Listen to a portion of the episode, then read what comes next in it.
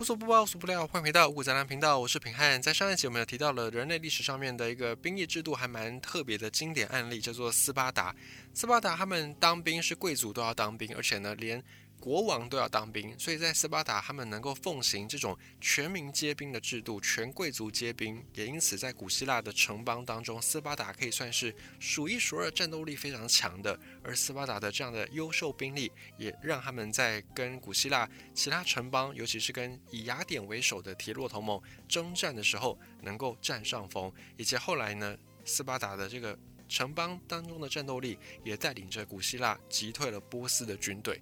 不过呢，像这样的兵役制度，它有一个缺点，就是好的时候，很多战争战事频繁的时候，斯巴达的凝聚力很高，战争的战斗力很强。但一旦碰到太平盛世的时候，久未征战，这个时候呢，掌握了很多权力的斯巴达的这些军官士兵，他们就会因为权力，而加上久没有征战而腐化。所以后来斯巴达也的确是在这种制度上面，权力一把抓的根源上达到了腐败。于是被他们压迫的这些底层的人民给起义推翻，因此斯巴达的这套兵役制度没有办法持续到现在。那么再来，今天我们要分享的是另外一个也蛮有意思的兵役制度，他们是武士，日本的武士。那其中日本的武士在日本历史上面一直都算是还蛮重要的一份组成，也就是说，日本的文化如果少了武士，那么就会相形失色，非常的多。那尤其在日本的三大幕府时代，包含由源平合战当中的源氏，也就是以源义经为代表的这个源氏，他们所创立的镰仓幕府，在现在的神奈川的镰仓这地方创立的镰仓幕府，以及后来呢，在比较偏京都一带。由足利将军一家他们所创立的室町幕府，然后在后来由日本的战国时代当中，德川家康终结天下纷争，最后一统全日本而创立的德川幕府。这三大幕府呢，可以说是贯穿了日本从中世纪的那个日本，然后一直到现在。那后来包含我们所熟悉的幕末维新啦，或者是在那种倒幕的过程当中，这个德川幕府呢，也是整个日本历史上面可以说是日本历史的关键。而日本的幕府时代里面的武士，又是整个幕府时代很活跃的一群人。之所以会有武士呢，是要追溯到日本更早一点，叫做平安时代，当时候产生的一批武官，他们就是后来武士的前身。一开始呢，是日本有一个桓武天皇，他为了要巩固自己的政权而设立的。这边也顺带提一下，日本的天皇现在还有。那在日本，他们号称天皇是万世一系，也就是从古到今，所有的天皇都出自于同一个家族。当然，这个实际上是比较偏向呃一种精神上的寄托，因为如果根据这个血缘的考证，其实这个万世一系的说法可以说是不是那么样的严谨。但时至今日，日本人还是把天皇当成是日本这个国家的一个象征，而天皇呢是名义上日本的君主统治者，不过天皇到现在已经没有实权了，现在的天皇只是一个象征性的存在，皇室也是一个象征性的存在。虽然日本每年还是要花费很多的税金去让这个皇室有一些花费，不过呢，实际上掌管日本的国家的权力的是内阁，也就是日本的首相啊，以及由内阁所组成的一系列的日本的政府，是跟天皇相对的一个存在。但在实际上面的实务操作上面，日本的内阁还是对天皇的态度会是比较恭敬的。那这是比较特别的一个制度上的演变。那除此之外，其实天皇在早期日本的社会上是有实权的。天皇没有实权，那已经是到了德川幕府后面的时代。那可以从日本的战国时代那个时候，也大概可以感觉得到，哎，天皇好像实际上权力已经没有那么大了。或者可以说，在更往前追溯镰仓幕府的时候，日本天皇的实权就已经比以前的天皇。而武士的雏形可以追溯到日本的平安时代，当时候有一个叫做桓武天皇，他为了巩固政权而设立的。在桓武天皇做了这个改革之前，在以前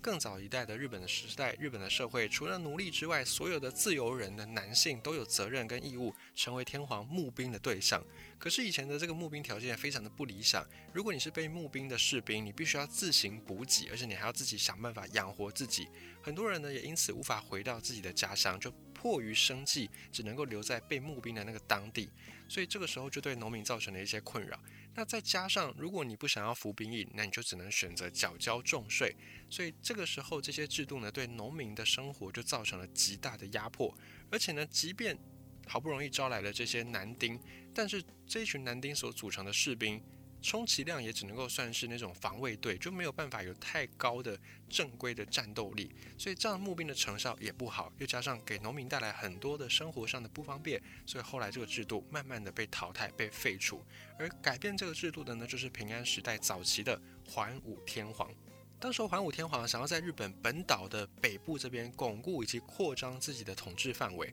所以当时候的桓武天皇他就对本州北部，也就是现在大概青森这一带的原住民，当时叫做虾夷人，就派出了北伐军队。但是这群北伐军队到了。越北部这边天寒地冻嘛，你说士气也不好，纪律也不好，很难在战场上取得战功。所以这个时候，桓武天皇开始呢，向地方的世家豪强，就向地方的这些贵族来求助，也提出说，谁来帮我桓武天皇去征服我们本州北部的这些原住民？那事成之后呢，我就可以给予来帮我的这些世家大族大将军的称号。重赏之下就必有勇夫，所以这些世家豪族他们本身本来就有在习武，本来就有在练武，所以他们很快的呢就决定要响应天皇的号召，成为天皇征服土地的剑与盾。那为了要应对战争，这时候的军人就必须要具备更高的技能，就不再是像以前这些。世俗的农家子弟随随便便就可以来担任的这样的一个职位，所以开始日本的专职军人，也就是武士制度，在这个时候开始萌芽流行，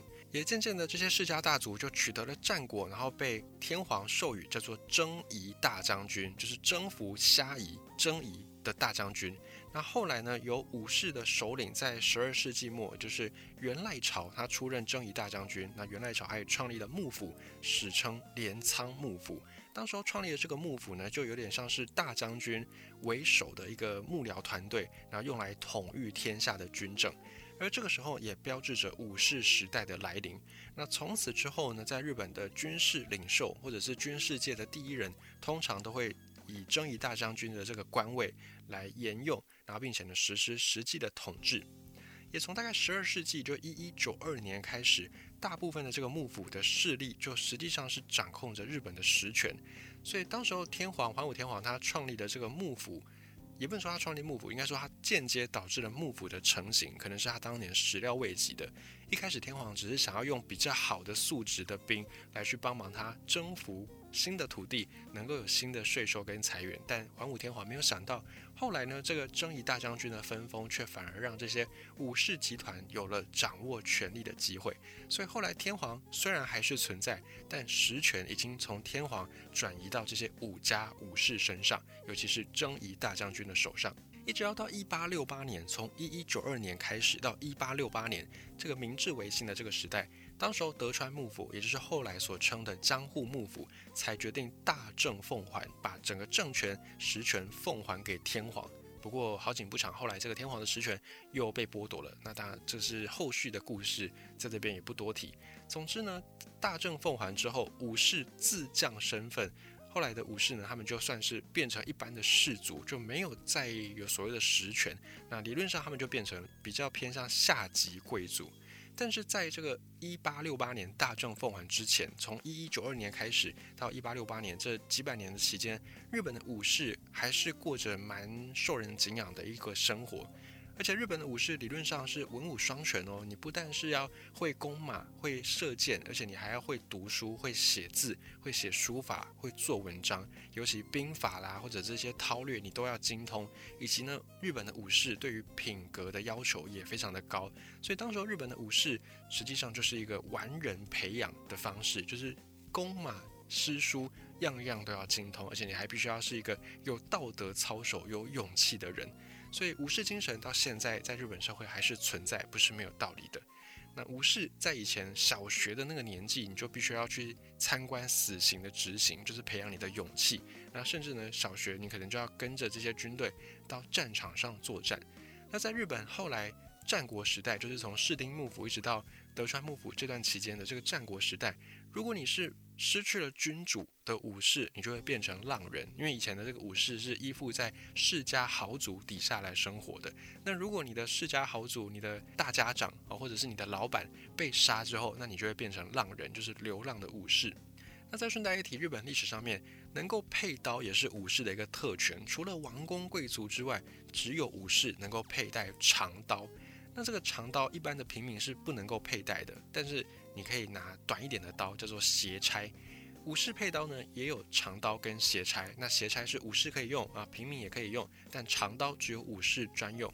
武士的长刀它就是比较长的，那斜拆比较短。长刀通常是太刀或者是打刀，那短的就是斜差。这两把刀使用上有不同，长刀是主要作战的时候用的，那斜拆是备用的。就像现在的士兵可能就会配一把步枪、一把手枪，那等到步枪已经子弹用完了或步枪坏掉了，才逼不得已才用手枪。那以前的武士也类似是这样子，长刀平常作战就是用这一把，那斜差呢是在长刀坏掉的时候才不得已使用的，平常不会用到斜差。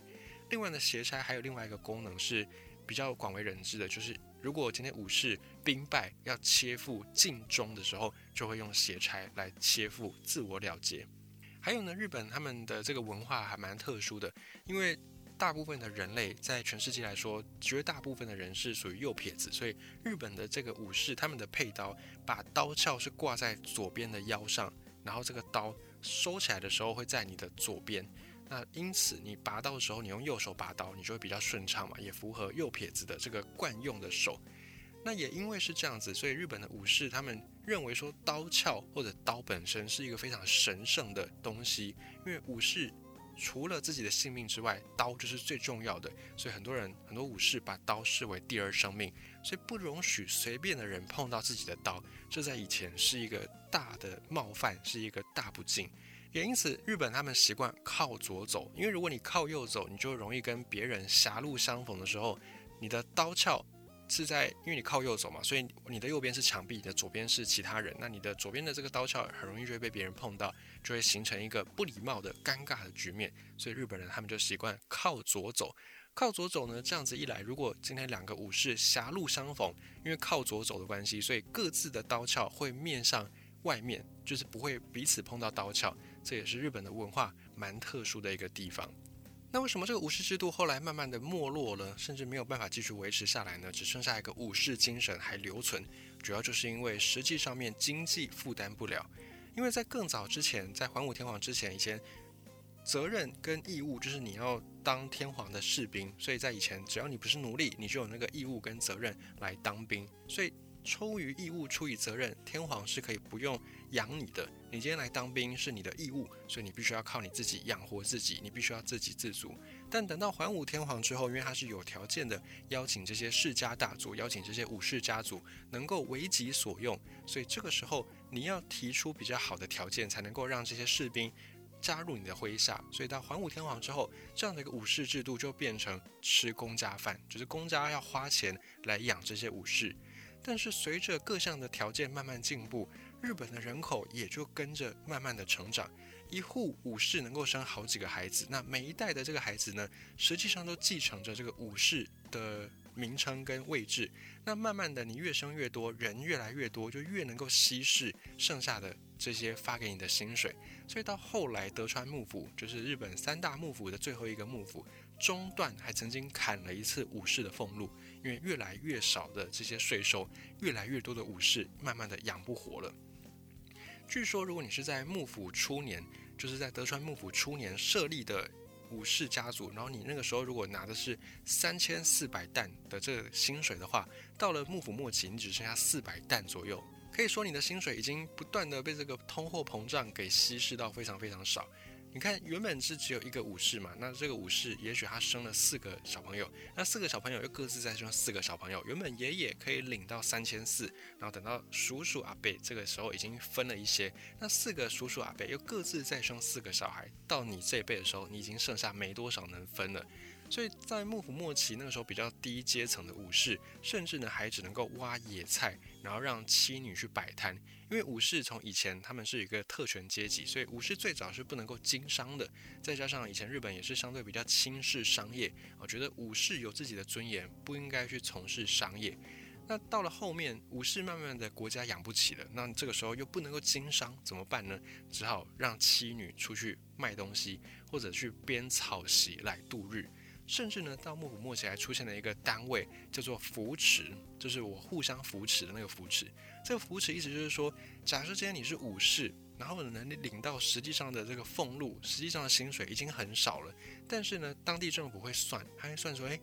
你家有多少人？那以你的这个薪资，以你的这个薪水的数量，应该是养不活你们家。所以这个时候政府又在出一些钱，想办法来补贴你，让你的薪水可以额外再多一点点。要不然这些薪水把你打死，你可能都没饭吃。那你可能就会想说啊，反正烂命一条。做也是饿死，那不如就起身来反抗幕府。所以当时候的幕府为了要稳固民心，为了不要让这些叛乱不断的发生，也多了一个扶持这个单位，免得这些武士饿死或者是闹事。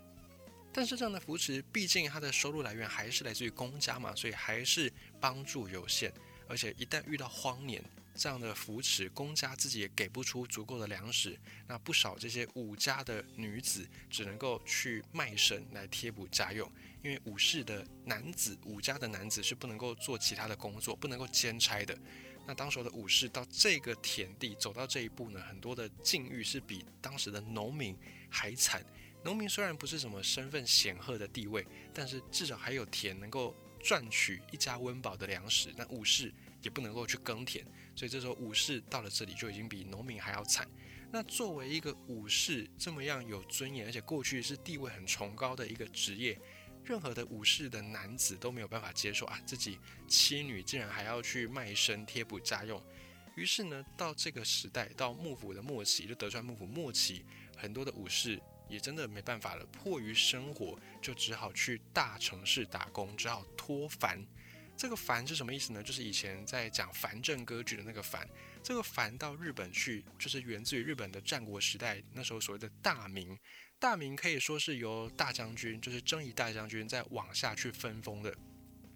因为征夷大将军掌握实权呢，他不可能自己一个人统御全日本嘛，所以他势必要把这个权力给下放，就有点类似以前的分封的制度。啊这个分封呢，一开始是按照。跟将军有血缘关系，或者跟将军比较妈吉的那个方式去分。那后来呢，就把这个大名视为是当地的一个军阀。那理论上来说，这个大名是可以过着比较相对自治的生活。那当中央有事的时候，或者你需要交税的时候，你再去进京去交税，或者是当中央需要你去镇压叛乱，你再出面来出手。那否则呢，平常时代只要你有按时的上交税金。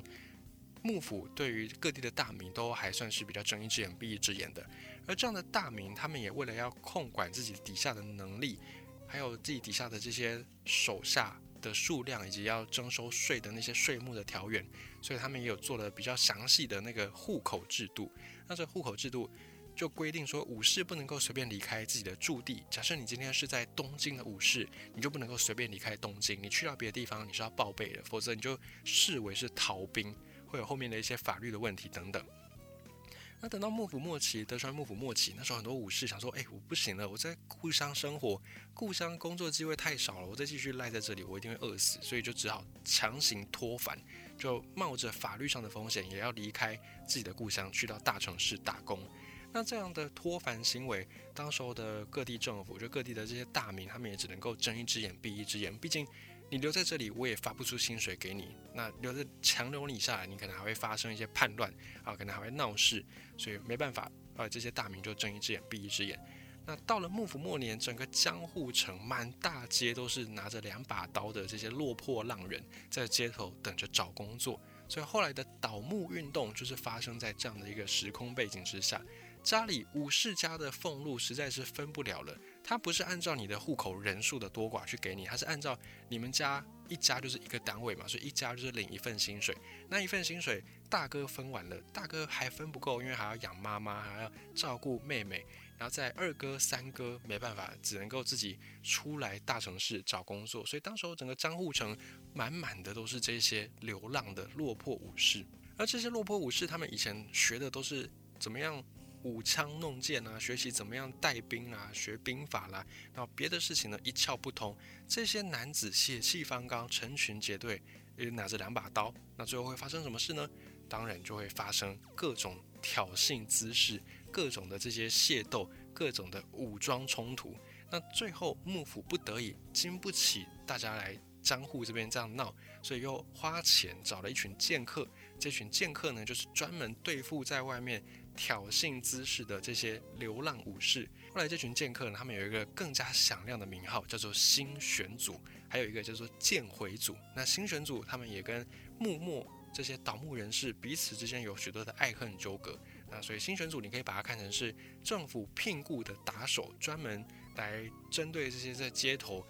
寻衅滋事的混混，就是流浪的武士们，然后专门去遏制他们的人，这群人叫做新选组。但就算今天雇了新选组，还是没办法，因为武士落魄的武士人数真的太多了，没有办法，他们就只能够选择改变整个制度，选择冲撞体制。所以这群愤怒的日本武士呢，就决定要举起天皇的大旗，因为天皇这个时候也蛮卑微的，他们也是受到了幕府武家很多的牵制，所以这个时候天皇他们也希望能够改变，他们也希望可以找回皇族往日的光荣，他们就跟这一群落魄武士。一拍即合，然后逼着这一群幕府，逼着当时的将军家要大政奉还。当然，这个背后还有很多很多的故事，比方说坂本龙马啊，比方说西乡隆盛啊，这群倒幕的一些杰出的能人异士，他们也各自在自己的生命当中留下了辉煌璀璨的一页。但碍于篇幅，我们今天也没有办法再细讲倒幕，或者是日本的这个幕府跟。后面所谓的大政奉还这段历史，那这段历史也刚好碰到的是那时候的清朝，所以碰到清朝的这个腐败，然后日本这边也看到了哇，过去自己非常崇拜的老大哥中国竟然沦落到此，所以日本当时候有志之士也开始决定要学习西方的列强他们的一些方式跟手段，希望把日本打造成一个国富兵强的国家。当然，这个我们之后有机会再来提。总之呢，这个天皇这里他们就跟这群落魄武士。一拍即合，然后对抗的就是当时候的已经逐渐腐败的德川幕府。最后幕府不得已进行大政奉还。那到了大政奉还之后，日本也慢慢的比较走向现代国家的雏形。当然后面还有发生二战，那个是另外一个故事。总之呢，到大政奉还之后呢，武士的这个地位在实际上就已经没有太多的权利了。那很多武士呢也就。被解散，或者是就开始像一般我们所熟悉的现代人开始去进行找工作。那武士这个阶层在日本可以说就比较消失了。那武士这个阶层也好，或者是在以前所讲的花族、华族也好，华是中华的华，这个华呢在日本就是通花这个字，开花的花。日本的高阶的贵族叫做华族，华族也好，武士也好，现在在日本呢，虽然还是有一些。后人他们会就是蛮自豪这个身份，但实际上面日本的社会对于华族、对于武士已经没有像以前那些时代那么样的尊敬，或者是那么样的觉得哦自己跟这些贵族是有差别的。在日本，如果你还强调你自己是华族后代，或者你强调你自己是武家后代，大家可能会觉得啊你是活在以前封建时代的那种老顽固嘛，会有这样的一个比较算嘲笑的心态。但是呢，还是有很多武家后人以此自豪。只是他们实际上面已经没有像以前的祖先握有这么大的权利，只是空有一个名分。于是日本现在存留下来的只剩下当年的武士道精神，而不再复建武士这个职业。